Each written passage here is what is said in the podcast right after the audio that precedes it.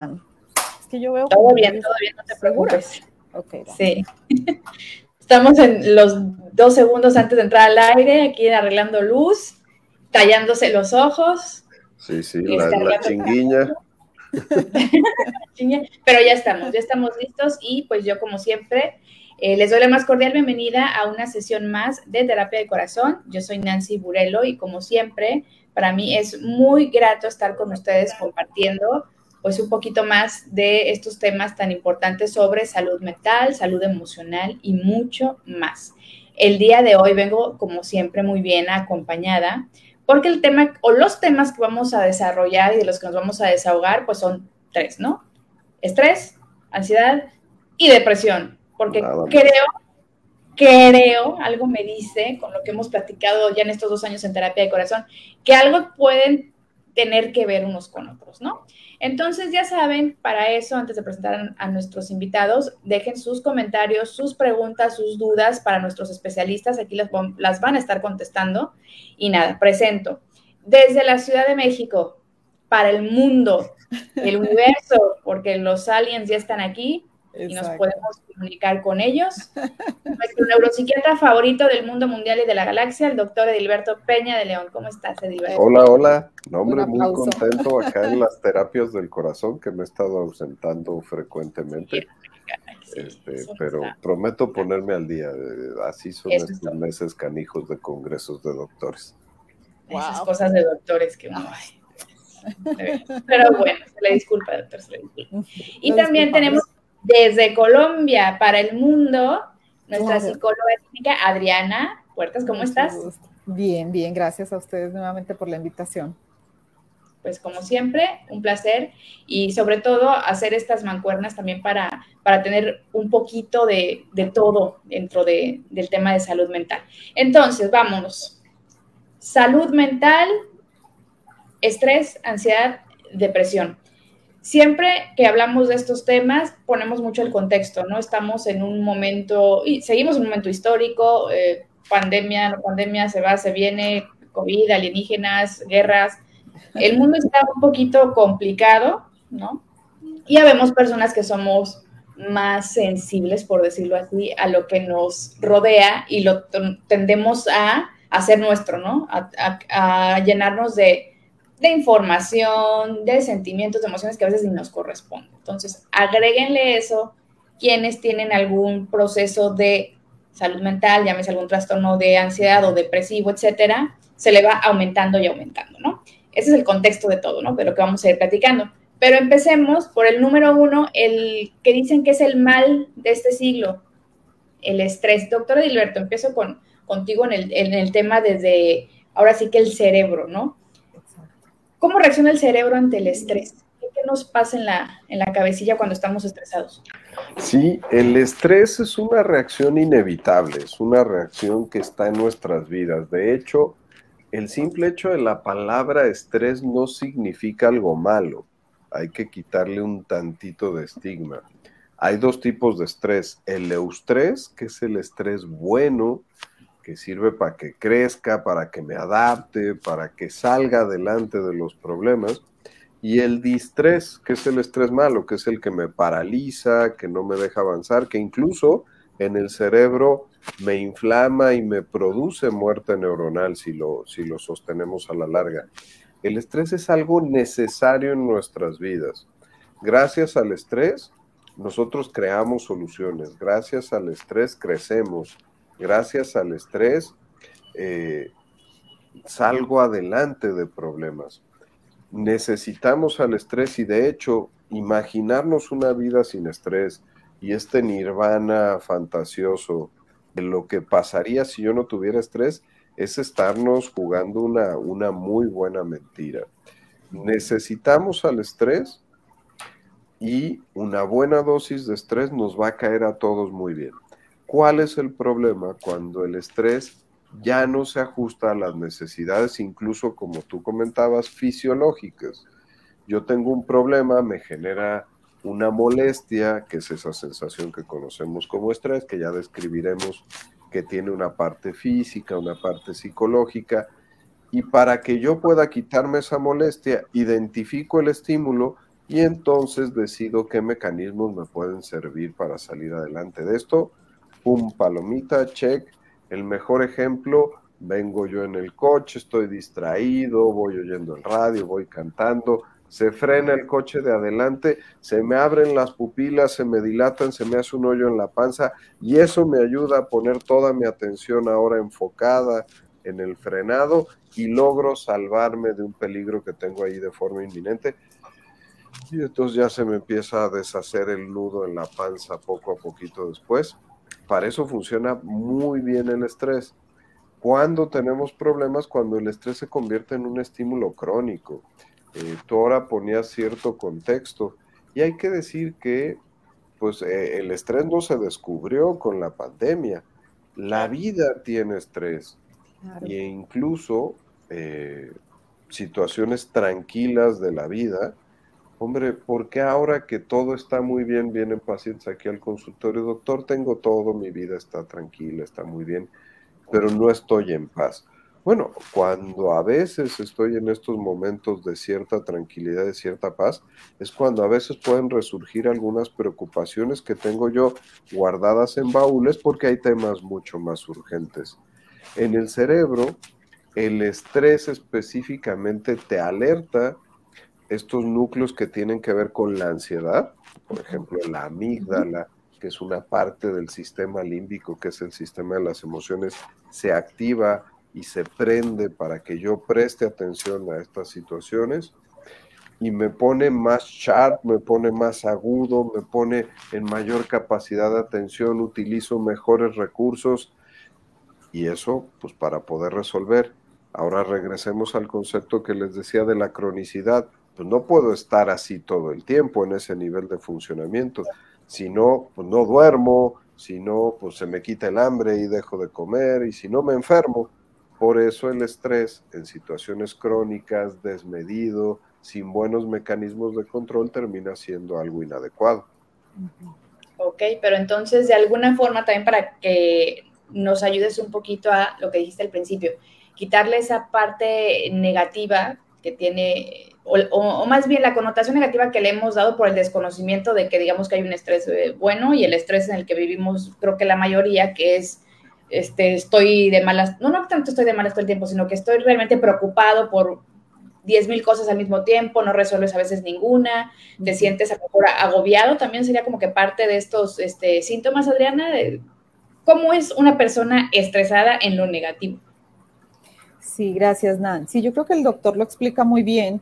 los dos tipos de estrés que manejamos y obviamente están estos dos sistemas maravillosos que nosotros tenemos, que es el simpático y el parasimpático, ¿verdad?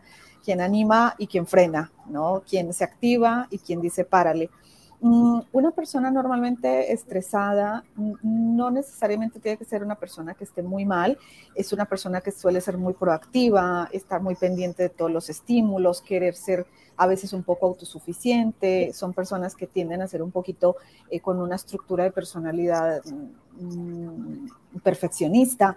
Digamos que no está mal, pero aquí el desequilibrio eh, en cuanto a tiempos de descanso, en cuanto a respirar ante una situación tensa, en cuanto a priorizar mi familia y mi trabajo y el, nivel de, demanda que le dedico a cada cosa, el dormir bien, que lo hemos platicado en varios lives también, el alimentarse, claro, todo esto cronifica el estrés y lo que yo más veo, incluso en mí misma y en amigos, familia, pacientes, es que ese estrés es una bola de nieve tan fuerte que hay una línea muy delgada entre el estrés desarrollar de verdad un trastorno de ansiedad fuerte, con pánico incluso, y una depresión, cuando creeríamos que el estrés estaría muy aislado y nada tiene que ver con estar muy ansioso ni con estar muy deprimido. Entonces ahí, por eso me, generó el interés de pudiéramos incluir el estrés en esta plática de hoy, porque es uno de los, de los motivos de consulta más fuertes que, que al menos tal vez yo veo en sesión, quizás el doctor también y a lo mejor Nan también con las personas que, que platicas, y creo que no es solamente un problema del siglo, del siglo actual que estamos viviendo, o que sea solo pandemia, o en fin,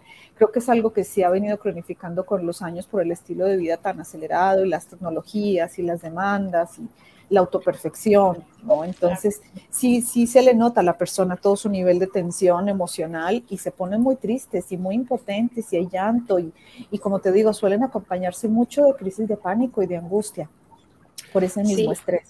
Y, oigan, yo, quiero agregar, ahora que decíamos en temas cerebrales, eh, pues se libera un neurotransmisor que es la noradrenalina y a nivel del cuerpo una hormona que es el cortisol.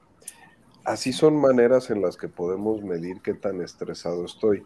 En patologías muy estudiadas, y me voy a ir al ejemplo que está más estudiado, que es por ejemplo el corazón y los infartos, hablando de terapia de corazón, pues eh, bien bajado ese valor, de, del 100% de cosas que tienen que ver con que yo me infarte, el 20% es estrés.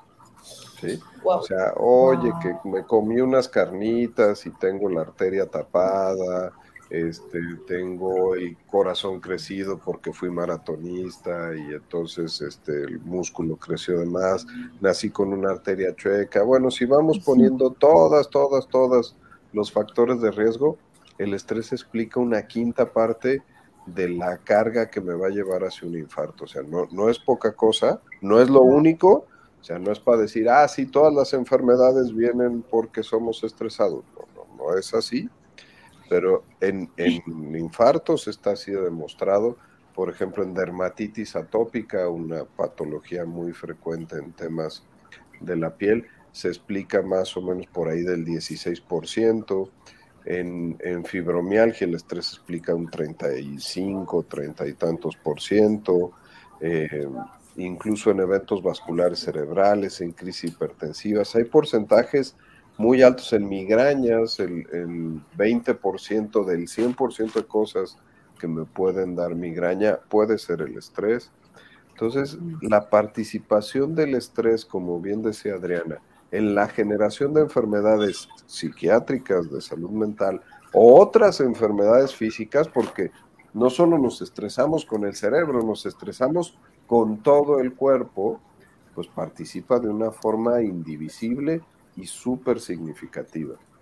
Súper significativa. Yo creo que todos nos podemos identificar, ¿no? Con los malestares del día a día, por decirlo así, ¿no? Desde el dolor de cabeza, por decirlo, inclusive pues las migrañas, los dolores musculares, también la irritabilidad, también eh, creo que va también de la mano. Yo digo, yo hablando de lo que he visto en mi entorno y lo que me pasa a mí, ¿verdad? Yo soy súper, súper estresable, soy material estresable, pero mira, sí digo, estoy trabajando la psicóloga Evelyn Parra que me está ayudando, pero la verdad es que he descubierto eso en mí porque soy muy autoexigente y quiero controlar todo. Entonces también yo creo que es importante en un momento dado analizar qué es lo que a cada uno de nosotros nos va generando o va sumándole ¿no? al, estrés normal, al que nos hace estar este, activos y sharp, etcétera, al ya no puedo dormir, estoy preocupado, preocupada todo el tiempo, a otro extremo todavía, allá estoy teniendo ataques de ansiedad, ataques de pánico.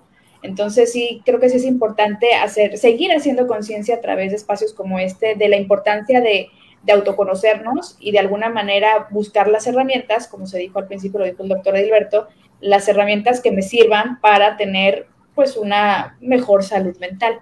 Entonces, siguiendo un poquito con el tema del estrés, pero ya yéndonos hacia los trastornos de ansiedad, por ejemplo, es un sí o sí que una persona que desarrolla un trastorno de ansiedad, el, que sea, que sea dentro del espectro de los trastornos de ansiedad, es una persona que se estresa mucho, que vive estresada todo el tiempo, o sea, sí es un común denominador.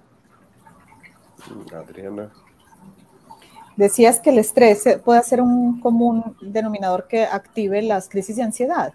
Exactamente. Sí, sí, claro que sí. Yo creo que estoy casi plenamente convencida. No sé, a lo mejor esté equivocada, pero lo veo, lo veo por experiencia eh, de mis pacientes y experiencia propia, como dices también tú, ¿no? Cuando hay mucho nivel de tensión y yo no logro separar y hacer pausa, pues eh, me va dando la sintomatología de la que hablaba también el doctor, ¿no? Un poquito de taquicardia, esta osteocondritis, que entonces ya empiezo a sentir incluso dolores físicos fuertes, hay bajón de defensas, a veces uno se enferma más fácil en unas temporadas de estrés alto que de otras, empiezan las contracturas, que toda esta tensión muscular que siempre se ubica en un lugar. Bueno, estás hablando de mi historial clínico. que lo leí, nada, nada. Lo puse en mi biografía. No te cuenta. Sí, yo creo que a todos, a mí también, pero entonces ahí es donde entra ese momento mágico de decir, a ver, voy a hacer una pausa consciente, voy a hacer una respiración y voy a volver a conectar con lo que me apasiona, ¿no? También un poco con esos momentos de paz y calma que son necesarios porque incluso resulta eh, una gran sorpresa, pero gente más joven ahora está hipertensa, gente, conocido amigos cercanos de edades más o menos similares donde han tenido eh, algún tipo de aneurisma, de derrame o han habido, ha habido alguna parálisis de algún lado de su cuerpo. El doctor obviamente nos explica eso muchísimo mejor. Y como decía el doctor, el cortisol, que es como una especie de intoxicación, lo dicen algunos, algunos especialistas en el tema, de que también pues, contribuye mucho a toda la, a la génesis de las... Eh, de las eh, células cancerígenas y hay estudios sobre ello, ¿no? Entonces sí, sí creo que hay que poner muco cuidado con, con ese factor del estrés. Mucho cuidado, sí. Y, no, y no categorizar, o sea, porque podríamos caer en lo fácil de decir, ah, entonces existen dos tipos de personas, las estresadas y las no estresadas. Mm. Porque pues ahorita decías tú, Nancy, ah, entonces soy yo. Ok, entonces está mi abuelita que es muy tranquila y ella no es estresada. Ah, no, ya es un pan de Dios que todos nos estresamos. Y, y, además, no existe un concurso de estrés no quiere decir que porque uno sea un doctor de terapia intensiva que está viendo todo el tiempo pacientes entre la vida y la muerte, va a tener un nivel de estrés mucho más grande que el señor que trabaja aquí afuera, este, estacionando los coches. Pues no, o sea, el estrés depende de tu crecimiento, de tu evolución, de tus herramientas para poder lidiar con las situaciones que vas confrontándote todos los días, que no existe una escala de, estresados y de no estresados y que no nos van a certificar mágicamente un día como, ah, bueno, el doctor Edilberto estaba en el club del estrés, pero ahora hizo su curso número dos, número tres, tercer paso, cuarto paso ya está calificado como alguien no estresado, palomita y adelante. Es un trabajo inacabado. Siempre hay que estar al respecto de todo eso. Y, tú que decías, es un factor común. Pues sí, sí es un factor común, pero no quiere decir que tengamos estresados y no estresados. Eh, en medicina, de, de, por ahí de los 60, existe una clasificación viejita que decía personalidad tipo A y personalidad tipo B que ya luego los psiquiatras nos encargamos de destruirla. Y los tipo A eran los estresados y los tipo B los tranquilos, que decían que eran los flemáticos ingleses, ¿no? Que también se enfermaban de otras cosas, pero los estresados se infartaban, los estresados les daban infartos cerebrales, les daban embolias, se les rompían los aneurismas, tenían intestino irritable, tenían contracturas musculares, y entonces eso era un factor de riesgo para todo esto.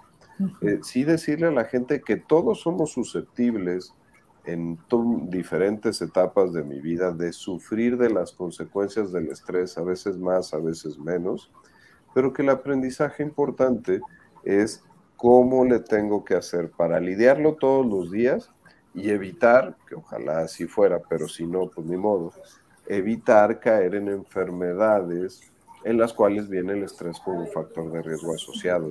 Entonces, no decir, ah, bueno, ya lo logré y ya soy no estresado, ya nunca más caeré. No, no, no, es un trabajo inacabado. Claro, y es, es importante eh, tomar en cuenta varios puntos, pero me llamó la atención mucho esta parte de que cada vez son personas más jóvenes las que se enfrentan a estos temas. Y es verdad, una alumna mía de 22 años, parálisis facial hace unos dos meses de tanto estrés ahí dije yo, wow, ¿no? Entonces sí tenemos que ser muy conscientes de qué estamos haciendo y cómo lo estamos haciendo, porque de verdad que no se puede vivir en esos niveles de estrés, de me da una parálisis este, cerebral, decir, este, facial a los 23 años por estrés. Entonces sí, ojo con eso. Voy a empezar con los saludos porque, perdona, es que se pudo tomar la plática que ya ni saludé a nadie, pero bueno, vamos a saludar a Michelle Romo. Gracias por estar aquí. Dice que ella sufre de las tres. Tranquila, tranquila. Aquí están los especialistas para ayudarte. Mirna, besos, gracias por estar aquí. Saludos a Los Ángeles. Manu Montalvo, creo que no te veía aquí en vivo, Manu, ¿eh? ¿Qué pasó ahí? Madre mía. Ah, aquí, saludos, doctor Alberto, desde San Andrés, Tuxtla, Veracruz. Acabo de tener una videollamada, es lo máximo. Bueno, andamos, ah. andamos trabajando para que eso se arregle. Perfecto, Brisa. Gracias por estar aquí en Terapia de Corazón. Y bueno, también nos saluda Iriana Vera. Buenas tardes. Recuerden dejar aquí sus comentarios, preguntas, dudas, inquietudes, desahogos, ¿por qué no? Para que pues platiquemos, hagamos también terapia grupal, que eso nos gusta, nos gusta mucho. Liz Ortega también, saludos. Gracias, gracias por estar aquí. Y bueno, vámonos ya enfocando un poquito más a el siguiente tema que tiene que ver con, con, el estrés, y ya lo mencionamos que puede ser un común denominador, que una persona que tiene altos niveles de estrés, hablando en lo en el lado negativo del estrés, porque el estrés en cierta medida pues es parte de nuestro día a día y nos ayuda a accionar o a tomar este control, etcétera. La ansiedad. Yo no sé ustedes dos como especialistas de salud mental qué piensan, pero se ha vuelto como un tema muy en la boca de la gente en los últimos, pues sí, en los últimos dos años, quizá por la pandemia todo el mundo empezó con que estoy ansioso, me siento ansioso, pero le estamos dando un significado que a lo mejor no es el correcto. Porque es que es esa parte que dicen, ah, es que me siento como ansioso, ¿no? Pero es como que este de que, ay, quiero hacer algo. No. O sea, podemos definir en lo más corto que puedan quien quiera ayudarme con lo que es realmente un trastorno de ansiedad. Así, lo más clarito, sencillo que se pueda para este, ir desarrollando el tema. ¿Quién dice yo? Voy a poner cinco. Que no contesta. No, no, no. Yo, yo, respaldo a Adriana. Yo voy después. Venga. Él dice primero las damas. Ok, pues yo creo que el doctor no lo, no lo podrá explicar muy bien, pero desde el punto de vista un poco del comportamiento, la parte de la psicología clínica o la neuropsicología, pues es la combinación del elemento, los elementos fisiológicos con los emocionales, por ende cognitivos o mentales, ¿no? Entonces está esta conjugación que hace que yo esté predispuesta todo el tiempo a sentir que algo va a pasar, a sentirme nervioso, aprensivo, em, eh, no tengo tranquilidad, empiezo con una sintomatología muy parecida a la del estrés, pero tienen, cada una tiene su punto de, convergencia y de, y de, divergencia, pero son muy similares, porque puedo incluso en el estrés de tanta angustia, junto con la ansiedad, y ya no sé qué voy a hacer, desarrollar esta taquicardia y estas emociones y toda esta tensión que se genera en mi organismo, náuseas, incluso hay pacientes con náuseas, otros quieren comer demasiado y comer y comer o regresar precisamente esta comida. Entonces, con la ansiedad, que eh, se divide en, hay trastornos de ansiedad generalizados, hay ansiedades un poco más específicas y concretas. Dentro de las ansiedades están las fobias, también que las conocemos, este, esta sensación de no poder estar encerrada, de siento mucha gente, de mucha bulla y me empiezo a estresar y por ende la gente dice, estoy como estresada y ansiosa. No sé si has escuchado que también se conjuga y luego entonces dice, y esto me da como una tristeza y como una rabia y como un enojo y como que no quiero nada. Es como una ecuación que no va la una sin la otra. Entonces, si pudiéramos decir de la ansiedad así muy rápidamente y el doctor nos complementa de que si es la conjugación, obviamente entre el componente biológico, emocional y de que obviamente la ansiedad puede ser aprendida, puede ser heredada, o simplemente puede ser circunstancial por algo que te esté pasando ahora en concreto en tu vida y que a lo mejor no lo había sentido con tanta intensidad, ¿no? Porque sí la aprendemos, como vemos reaccionar a papá y a mamá, normalmente yo hago ese análisis y digo, wow, a veces reacciono parecido, ¿no? Entonces, eh, también hay una predisposición de, a veces genética, vaya, que heredas las cosas, ¿no? Pero en el hoy es aquello que te puede estresar, te puede poner tremendamente ansioso. Ok. y, y a lo mejor la gente preguntaría, y entonces, ¿qué diferencia hay entre estrés y ansiedad? Y ahí eh, lo, lo, tenemos que poner el punto clínico.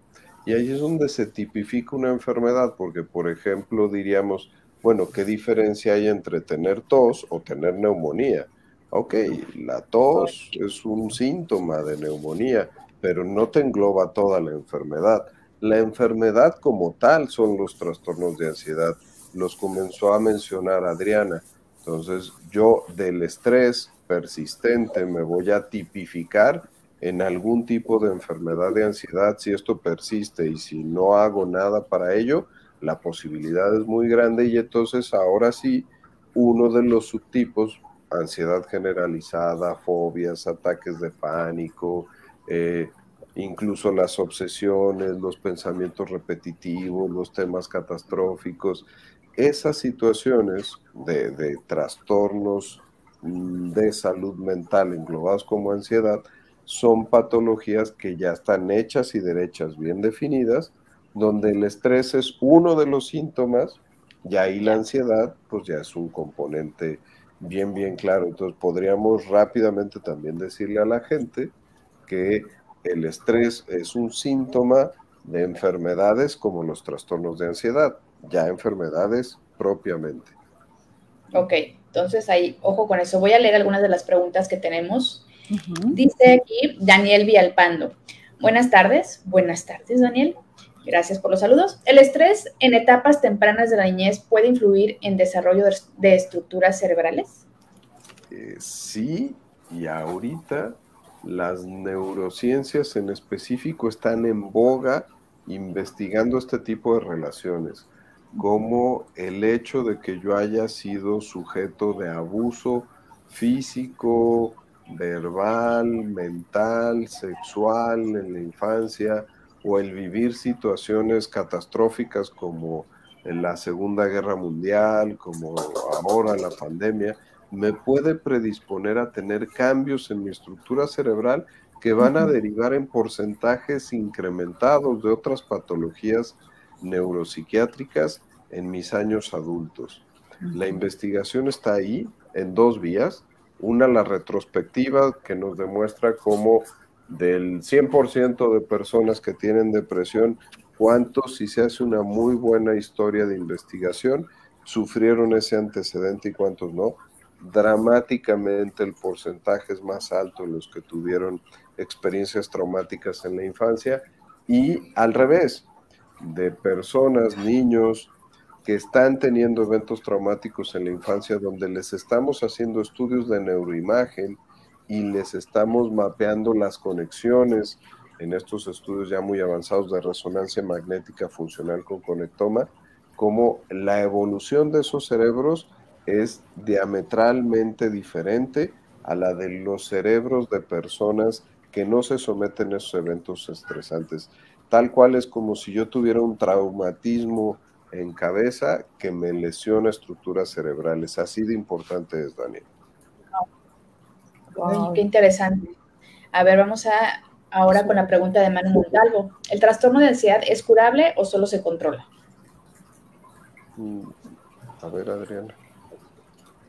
¿Es curable o solo se controla? Pues mira, no, no tendría yo una respuesta específica para decir que sí es totalitaria, pero sí, claro que se puede controlar. Para eso ahorita están pues las ayudas eh, médicas, obviamente, es, es fundamental las terapias como las que ya hemos mencionado, cognitivo-conductual u otro tipo de terapias que puedan ayudar y que no solo tienen que ser eh, eh, en el área de psicología, pueden ser otras anexas como ya lo hemos hablado, la respiración, la meditación, otro tipo de, métodos también alternativos válidos. Eh, que se pueda curar, no lo sé, porque pues sí, ya hace parte, como lo preguntaba hace un momentito nuestro invitado también, de que si es algo desde la infancia, y ya se hace parte de una estructura, Daniel, pues vaya, eh, es muy probable que te acompañe siempre, pero que lo puedas modular y lo puedas eh, mm, autorregular, ¿no? Eh, es un poco el punto de vista que hay desde, desde la psicología, no sé si la psiquiatría o las neurociencias tengan otro concepto al respecto de decir que se cure en su totalidad, vaya, como una depresión también. No sé el doctor que nos pueda aportar allí. Incluso a, mí me gustaría remitirme a temas generales de la medicina. Eh, si no hablamos de una enfermedad infecciosa, e incluso algunas infecciosas, ya tenemos que hablarlo de forma diferente, es difícil enumerar enfermedades que no sean controlables y que entonces pues, no se tenga el concepto de curable, ¿no? O sea, si tengo un colon irritable, ok, pues dieta, hidratación, algunas medicinas de vez en cuando, probióticos, y ya, ya me curé. Bueno, ya no vengas a consulta, pero tienes que hacer todas estas cosas. Oye, tengo asma. Ah, ok, ya pasó el invierno, te puse antihistamínicos, te fue muy bien, estás respirando bien. Sí, puedo jugar fútbol dos partidos seguidos. Ya me curé, doctor, ya no necesito. No, este, espérate eh, en la primavera que polen ande volando, pues igual vente y échate otra consulta. Y eso no nos resulta extraño para enfermedades físicas. Y por eso este, este cuestionamiento muy válido de Manu de, oye, ¿y son curables o son controlables? La realidad es que son enfermedades que llegan y se instalan y nunca más vuelve a estar el cerebro como si nunca hubiera pasado nada. O sea, eso, eso imagínense si a Sofía me dejo una que deja en el cerebro, una enfermedad como un tono de ansiedad deja marca, pues claro que deja marca. Las medicinas lo arreglan, sí, lo arreglan. En algún momento las quitamos y damos de alta a los pacientes y a lo mejor nunca más volvieron al consultorio y nunca más se volvieron a poner mal? Probablemente sí, en una gran mayoría de los pacientes.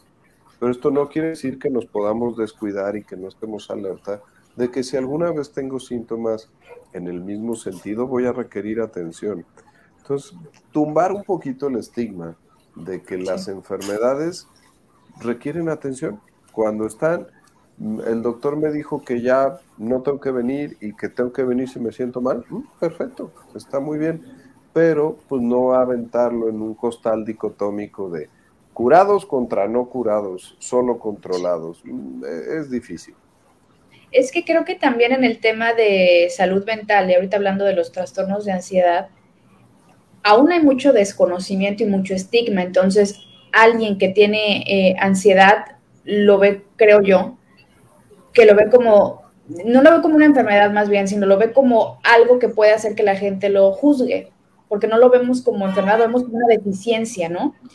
Porque no somos capaces tampoco de, nombrarlo, de decir, pues tengo un trastorno de ansiedad tal, pues porque nos da pena, nos da miedo, y no sé ustedes qué piensen, pero a lo mejor también esa carga eh, emocional que le ponemos en sí al diagnóstico hace que a lo mejor seamos más propensos a tener recaídas y recaídas, en lugar de aprender a vivir con tu diagnóstico y hacer lo que te toca a ti, tomar la responsabilidad de tu vida, de tu diagnóstico, ¿no? Para tratar de estar mejor. No, no vas a estar al 100 porque la vida nunca está este plano, siempre hay arriba, abajo, vueltas, ¿no? Entonces, pues yo creo que ese podría ser también un buen punto, ¿no? Que no, no nos sintamos más mal de decir, ah, bueno, tengo ansiedad o tengo el trastorno de ansiedad o, estoy en, o tengo depresión diagnosticada, porque es la misma carga negativa que la gente en su ignorancia le puede dar, porque tener ansiedad, tener depresión, tener eh, espectro bipolar, tal cosa, es estar loco. Y estar loco es irte al manicomio. Mucha gente lo ve así. Y es una estupidez. Así de cómico de decir, sí, ya vi, ya le salió el genio a la maestra Nancy. Es que ya me estresaron. No, no hay personas dicotómicas en el mundo, no, no nos clasificamos en diabéticos y no diabéticos. Este, si ahorita me miden la glucosa después de que fui a comer aquí al restaurante buenísimo de la esquina hace rato. Este, voy a tener 220 y probablemente me vaya a querer perseguir mi endocrinólogo, ¿no? Ah. Y, no dividimos a la población mundial en, en, esos, ¿no? Entonces, hay categorías para todo esto y hay espectros y en estos espectros nos movemos y, y, las enfermedades nos sirven solo para saber en, en esquemas de atención cuándo tengo que recurrir a cierto tipo de tratamientos, pero nada más en el mundo real los seres humanos requerimos eh, cierto tipo de manejo y cierto tipo de atención en muchos síntomas. Y antes de que se me vaya esta pregunta, porque la tenía hace ratito y se me fue, este, Ileana Vera, ahorita vamos con tu pregunta. Eh, el tema de, del estrés mal manejado tiene que ver con la inteligencia emocional, con una mala inteligencia emocional. Se congelaron. se congeló la pantalla. el internet. doy chance, doy Pues yo creo que el doctor la, la, pregunta con nombre y apellido, entonces. Ya sí, lo voy a hacer. así. Nada, obvio que el doctor, sé que el doctor también tiene un muy buen aporte al respecto. Mira, lo mejor quizás mmm, sí puede deberse a una inadecuada gestión de las emociones. Tal vez no que no seas inteligente a ese nivel. Seguramente incluso hay gente con unos niveles altísimos de coeficiente, tanto intelectual como emocional, y aún le cuesta manejar algunas situaciones. Es normal, no hay que culparse por ello. hay momentos en los es normal. Exacto, es, es, exacto, sin querer clasificar, como dice el doctor, entre anormales y normales, vaya, lo, lo, lo, manejo con cierto cuidado, pero digamos, en términos de la normalidad, de lo que es lo cotidiano, lo de que puedes aprender a manejar. Pues que no, no, vas a poder manejar todo. Exacto, no todo está bajo tu control. Aparte, si hay una situación nueva que no has vivido, pues esa vez la vas a vivir así, pero a la próxima ya tienes un montón de mecanismos aprendidos que te van a servir para reestructurar esa experiencia. Vayas cuando viajamos a otro país, no sabemos el idioma y a lo mejor llegamos con mucha atención, ¿cómo le vamos a hacer? A lo mejor si lo volvemos a visitar en unos meses o en un año, vamos acompañados o le manejamos un poquito mejor el idioma, no vamos a llegar tan ansiosos, vamos a conocer ya el aeropuerto porque ya nos bajamos en ese lugar. Entonces esa inteligencia emocional se va alimentando día a día y, con, los mecanismos protectores, con la información, con la terapia, con el medicamento también te ayuda. Si tú tienes una modulación mejor de tu dopamina, tu serotonina, tu, en fin, pues claro que vas a poder pensar con cierta claridad. Es como atender un paciente en crisis de angustia, pues no va a captar prácticamente nada de lo que yo le puedo decir en terapia porque va a estar llorando y triste. Entonces, primero vamos a modularte, vamos a, que estés estable eh, a nivel biológico, fisiológico, neuroquímico y, vamos a seguir con la terapia, claro que sí. Entonces yo creo que sí, no se trata de que no la tengas, claro que la tienes, la puedes seguir desarrollando, pero a lo mejor esas habilidades concretas en esos puntos específicos aún no la tienes, pero las puedes aprender creo que aquí nos sirve mucho el enfoque, y, me encanta, el enfoque de, algunas otras áreas. Por ejemplo, el déficit de atención o el, espectro autista, ahora ya no se llaman a sí mismos como enfermos. Ellos se dicen como neurotípicos o neurodiversos Oh, y lo que quieren decir es que pues no tienen que estar clasificados, oye, pues yo tengo autismo, entonces tú eres normal y yo soy autista. o tú eres, yo, compañerito de clase, tú eres normal y yo soy niño con déficit de atención, ¿no? Entonces vamos haciendo una diferencia. No, tengo una condición que me hace tener algunas debilidades, pero que incluso me hace tener algunas fortalezas, ¿no? Y esas son en las que nos centramos en las evaluaciones, las que identificamos y alimentando las fortalezas, sanamos las debilidades. Eso es eh, un concepto que también podemos traer muy bien al resto de las enfermedades en salud mental. Porque igual y, ah, ok, vamos, explíquenos muy bien cuáles son las herramientas para combatir el estrés y la ansiedad. Ah, ok, ahí están todas las herramientas, perfecto, entonces las voy a poner todas en marcha. Hombre, se les olvida que esto es una balanza y que si yo pongo cosas disfrutables, buenas, que me den satisfacciones, donde encuentro placer en la vida, donde salivo, donde me puedo relajar, eso ya es en sí una muy poderosa herramienta contra el estrés y la ansiedad. Entonces, estos enfoques eh, ya no categóricos, sino dimensionales de, las patologías, que ya ni siquiera tanto de enfermedades, yo creo que abre mucho el entendimiento de que pues incluso venir al doctor no me clasifica automáticamente como enfermo, sino con alguien que tiene unos síntomas que requiere ayuda de un especialista para andar adelante en la vida. Por supuesto. Vamos con la pregunta de Iliana.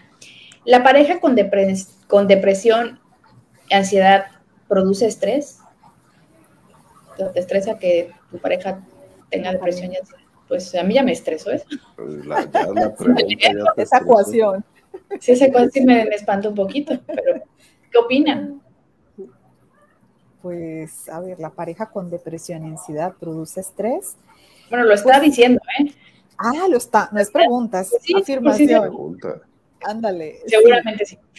Pues mira, es muy probable que si tu pareja, no sé si altamente, pero si depresiva, te pueda generar algún tipo de angustia a ti, estrés, es probable, probable que sí, o sea, estás conviviendo con ella y pues hay cosas que se te pegan, ¿no? A lo mejor, pero a lo que voy es que ya esto es, eh, ahora sí, de, utilizar tu inteligencia, ¿no? De, eh, tu comunicación emocional, hablar, mirar si tu pareja ha recibido apoyo o está recibiendo algún tipo de ayuda, porque claro que la relación no va a estar al 100 si esta persona está deprimida y aparte eso te está generando a ti estrés. Entonces yo creo que sí, ahí habría que hacer a lo mejor seguro una terapia en conjunto, a, nivel individual, checar qué tipo de depresión y por qué la tiene y qué estrés es que te está generando a ti, por qué te estás espejeando ahí y por qué estás permitiendo que esa situación te permee de una manera tan profunda.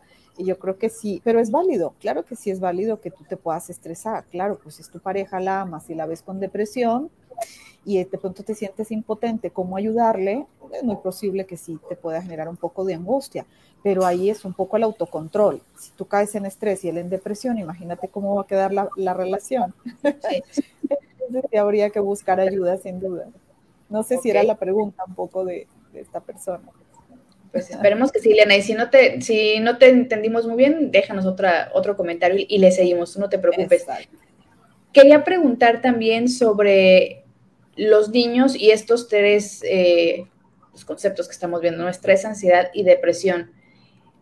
¿Por qué quiero tocar el, el, tema? Pues porque, como ya lo he comentado aquí, pues yo diagnosticada con un trastorno de ansiedad generalizada, resulta o como, como dice Marta de Valle, resulta ser que lo tengo desde niña y que lo, lo fueron disparando a lo largo de la vida diferentes situaciones, pero realmente mi primer ataque de pánico fue como a los 10 años y lo mantuve pues, como dos años, eso sin saber qué era, ¿no? Para mi familia era, ay, le dan pesadillas, ¿no? Pues ignorancia del tema.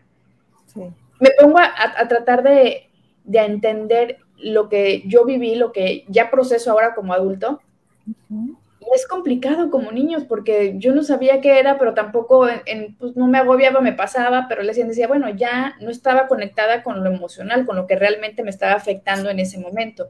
Entonces, ¿cómo le hacemos con los niños? ¿Qué hacemos por ellos?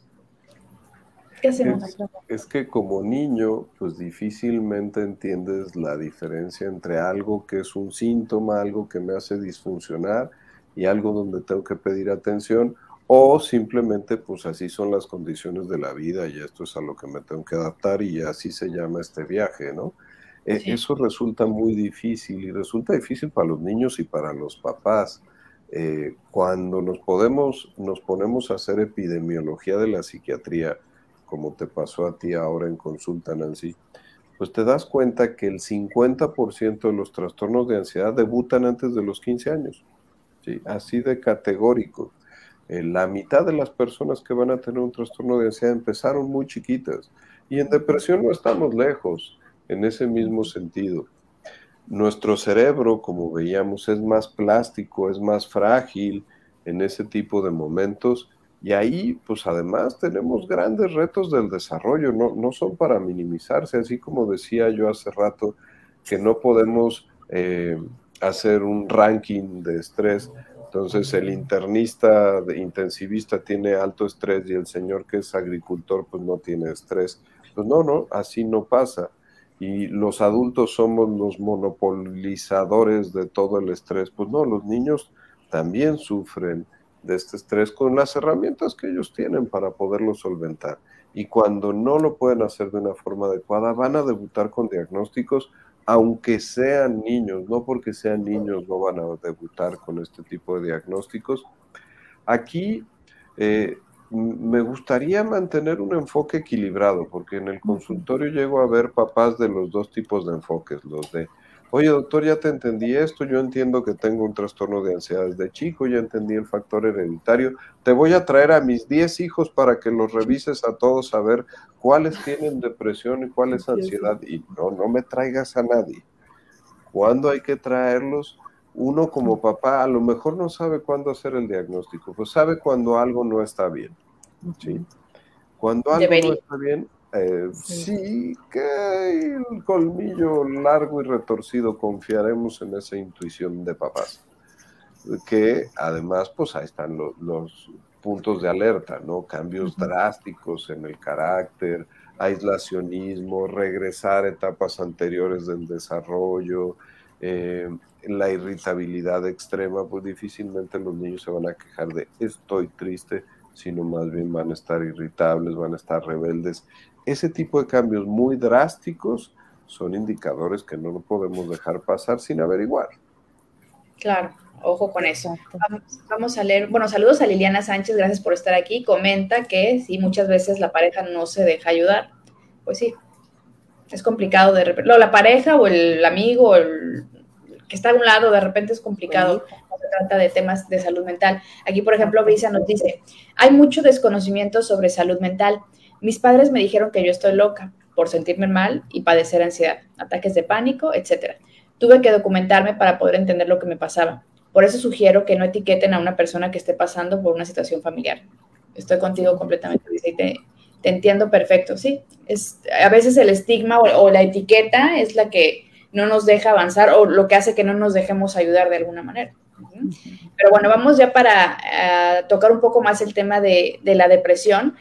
Me mandaron un par de preguntas que decía que si la depresión, una persona que sufre depresión también por ende tiene un trastorno de ansiedad.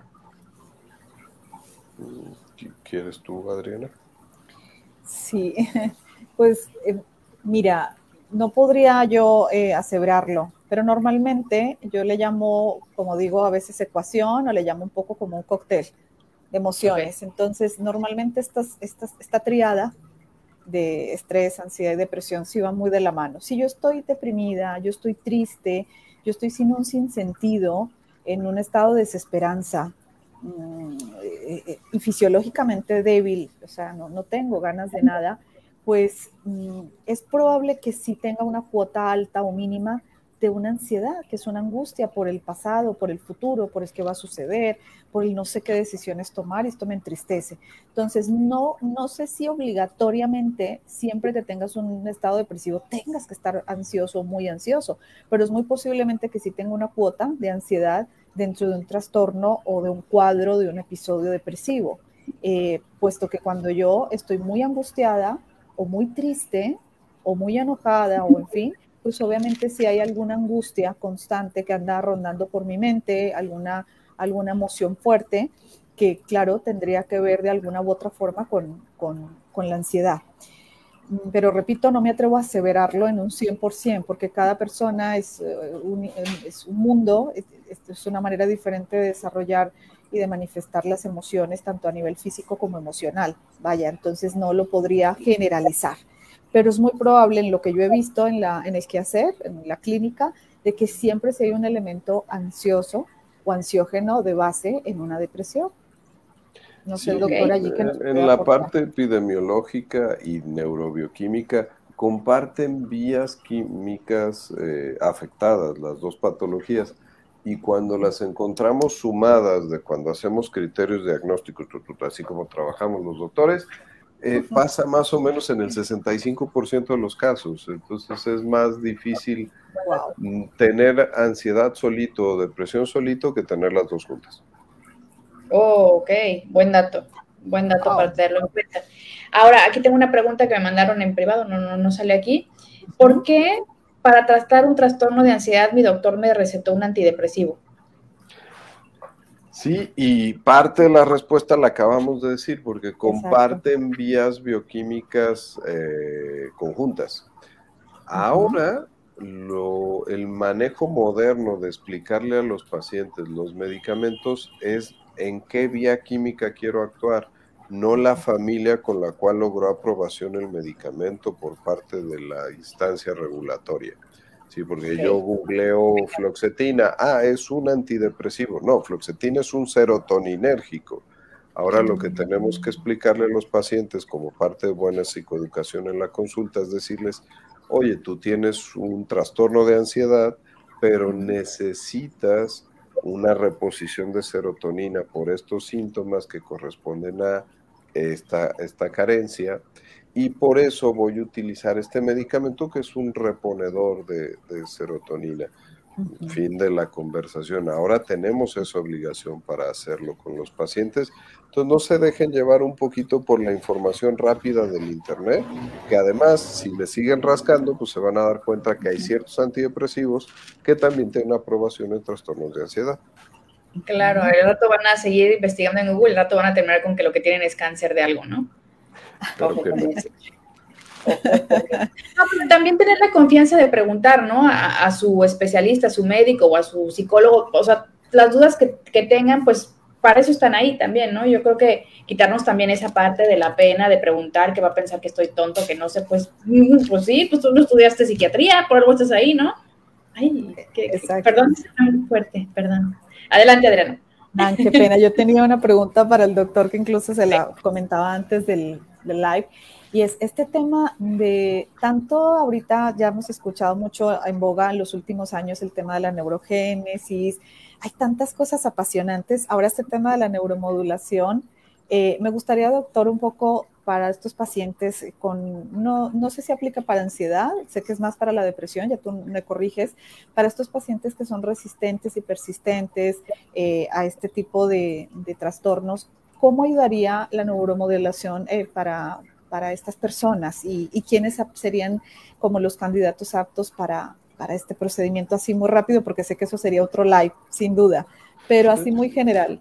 Sí, sí, sí, y, me voy a aprovechar de algunos ejemplos de, medicina. Por ejemplo, seguro han conocido a alguien que tiene una arritmia en el corazón y su cardiólogo le manda un antiarrítmico. Si esos antiarrítmicos no van funcionando bien, probablemente el cardiólogo le ponga un marcapasos. Eso es lo que hace la neuromodulación en el cerebro. Yo tengo depresión, me mandan serotoninérgicos, serotoninérgicos noradrenérgicos o en otra combinación para que se echen a andar esos sistemas que andan funcionando mal. Persisten funcionando mal. Tenemos esquemas que, igual que el corazón funciona con electricidad, el cerebro también funciona con electricidad. Y podemos incidir en esas comunicaciones eléctricas con marcapasos externos muy simples por a través de pulsos magnéticos o mini pulsos eléctricos que vuelven a hacer que el ritmo de disparo, de funcionamiento de esas neuronas sea como cuando no estás enfermo. Entonces, en esos casos es donde los utilizamos. Claramente en los deprimidos que no funcionan con uno o con dos esquemas de antidepresivos, en trastornos de ansiedad que son resistentes a los esquemas de tratamiento, ahí es donde está el campo de la neuromodulación, que, como bien dicen es un campo grande, pero no tendría que ser algo de extraterrestres ni de guerra de las galaxias, sino es algo que está en el mismo sentido del resto de la medicina. Wow. Y bueno, pues, el punto, ¿no? También preguntar, investigar también por nuestra cuenta, pero también confiar en los especialistas a los que estamos acudiendo. Ya no estamos viendo hacia el final de, la transmisión, pero vamos a contestar otra preguntita por aquí que, que tengo de Mario. Pregunta si la depresión es una enfermedad. Mm, Adriana, si quieres. Doctor, pues como lo hemos mencionado Nancy y Mario, es un trastorno, es una, eh, un desequilibrio a nivel neuroquímico y emocional, por ende, y no sé qué tanto yo pudiera llamarle una enfermedad, pero sí es un trastorno, independientemente que esté eh, clasificado en el DCM o en, cualquier otro tipo de manual diagnóstico, eh, pues sí hace parte de una, de, una, de una patología, de un trastorno, y si a eso lo podemos llamar que fuese una enfermedad y estuviera eh, en vocabulario bien pronunciado, bien dicho en el léxico, pudiese ser parte, claro, de, una enfermedad, pero más que eso, eh, sin patologizarlo y sin estigmatizarlo, como decía Nancy al principio, pues se hace parte de un trastorno y hay que aceptarlo con esa misma con esa misma serenidad, con esa misma coherencia, con esa misma humildad y decir, bueno, ¿qué, qué factores voy a, a, poner de mi parte, como lo decías, Anan, eh, para yo pues, eh, procurar aliviarme y que tengo que tomar y que tengo que hacer, porque sí estoy dentro de un marco de, de un trastorno. Y si a eso le podemos llamar enfermedad, pues estaría dentro de las enfermedades. No sé, el doctor nos puede aclarar un poquito más ese concepto. No, claro, y, lo decíamos hace rato, pues a decirle las cosas como son. Si yo tengo una emoción que es la tristeza, pues comunicaré que estoy triste. Si persistentemente estoy triste y está afectando mi funcionalidad, entonces probablemente esté deprimido. Eso me lo va a diagnosticar alguien más. La tristeza me la diagnostico yo. Ojo con eso de autodiagnóstico, pensar que el decir estoy depre es porque, pues estoy, claro, estoy depre porque ah, terminé con mi novio, estoy eh, de depresión, tengo depresión. O sea, sí hay que, que, tratar de informarnos más también porque no son cosas sencillas. Y bueno, ya voy rápido para no quitarles más tiempo porque les robo su tiempo y siento horrible. Pero dice Brisa que ella recibió neuromodulación y que le fue muy bien. Wow. Y por aquí Mirna pregunta cuántas sesiones recibió, que si para ansiedad o para depresión. Mirna. ¿Cuántas sesiones recibió Bricia? Sí, mira. Ah, Yo creo que sí, ¿no? Ah, sí, se andan platicando entre ellas, está buena la conversación ahí en, los, en los chats. Pero, este, bueno, yo conozco un poquito el caso y podré decirles que recibió entre 15 y 30 sesiones que son más o menos las adecuadas para un trastorno de ansiedad como era el que teníamos con Griselda. Disculpe, ese tema está muy apasionante. Yo creo, que se podría hacer nuestro próximo live. Sí, porque voy a preguntar si precisamente la neuromodulación sustituye al medicamento o es una parte que se integra a un tratamiento. Digo, ya para cerrar con ese, ese tema. Viene todo junto, no es ni son excluyentes ni, ni quiere decir que se puedan manejar juntitos. Eh, como casos que pueden ser resistentes, pues a veces necesitas echar mano de todas las mejores herramientas. Eh, y en algunas otras ocasiones el, tratamiento suele ser tan efectivo que puedes quitar incluso el medicamento. Ah, pues no es para que lo digamos de forma categórica, pero es una herramienta más que bien utilizada, mejora calidad de vida en todos los pacientes. Perfecto, pues bueno, con esa respuesta ya nos vamos a, despedir el día de hoy, no sin antes agradecerles, por supuesto, a Adriana Edilberto por su tiempo, por su disposición y por las ganas de estar aquí en Terapia de Corazón. Y bueno, tocamos estos tres temas que ya los hemos visto en otras sesiones, pero es importante estar pues dándoles un refresh, ¿verdad? Para que no se nos, se nos queden atrás y que sepan que dentro de todo estos procesos tienen un desarrollo, sí, pero puedes tener una buena calidad de vida, ¿no? Hay que saber eh, enfrentar estas situaciones, hay que buscar las herramientas, buscar a los especialistas y no enfrascarnos en, en, verlo todo negativo ni, ni, en etiquetarnos a nosotros mismos. Y bueno, como ya escucharon, Adriana, la verdad es que sí hay muchos temas ahí pendientes. El doctor Edilberto me debe el tema de los asesinos seriales, ¿eh? Ya.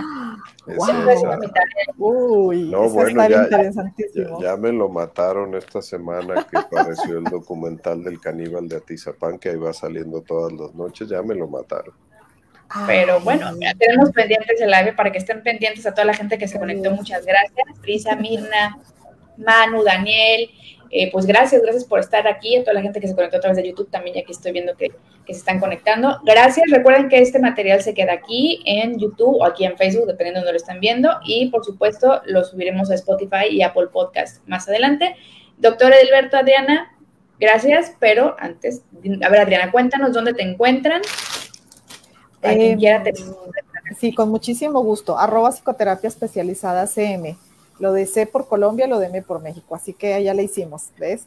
Y eh, el que necesite, pues puede ser a través de ti o a través de Instagram, nos dejan un mensajito y en lo que les podamos aportar, con mucho cariño y mucho gusto, aquí estamos. Y bueno, doctor Edilberto, ¿qué andarás haciendo? ¿Verdad? ¿Dónde te vas? Eh, en Cisne, México, sale toda mi agenda. Exacto. Los pueden encontrar en todos lados.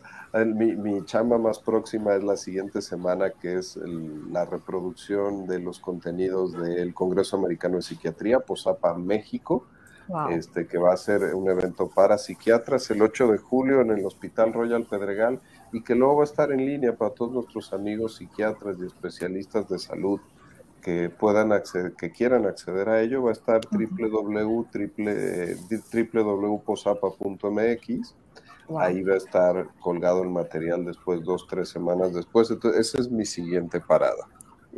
Bueno, y terapia de corazón también no tragas para el próximo mes. y luego vuela, vuela a, estas tierras. Luego voy a Colombia para finales de julio. Ándale. Pero bueno, ya saben, sigan por favor todo el contenido de terapia de corazón y cualquier duda que les haya quedado sobre nuestros especialistas, pueden dejar un mensajito y yo les doy los datos de ambos para que no se me estresen buscándolos. Yo les doy la información y bueno, a meditar un poquito, desconectarnos un poquito de lo que nos preocupa y pues a descansar. Que tengan bonita noche todos. Un abrazo a todos. Estamos en contacto. Esto fue terapia de corazón. Gracias, un abrazo, bendiciones. Chao.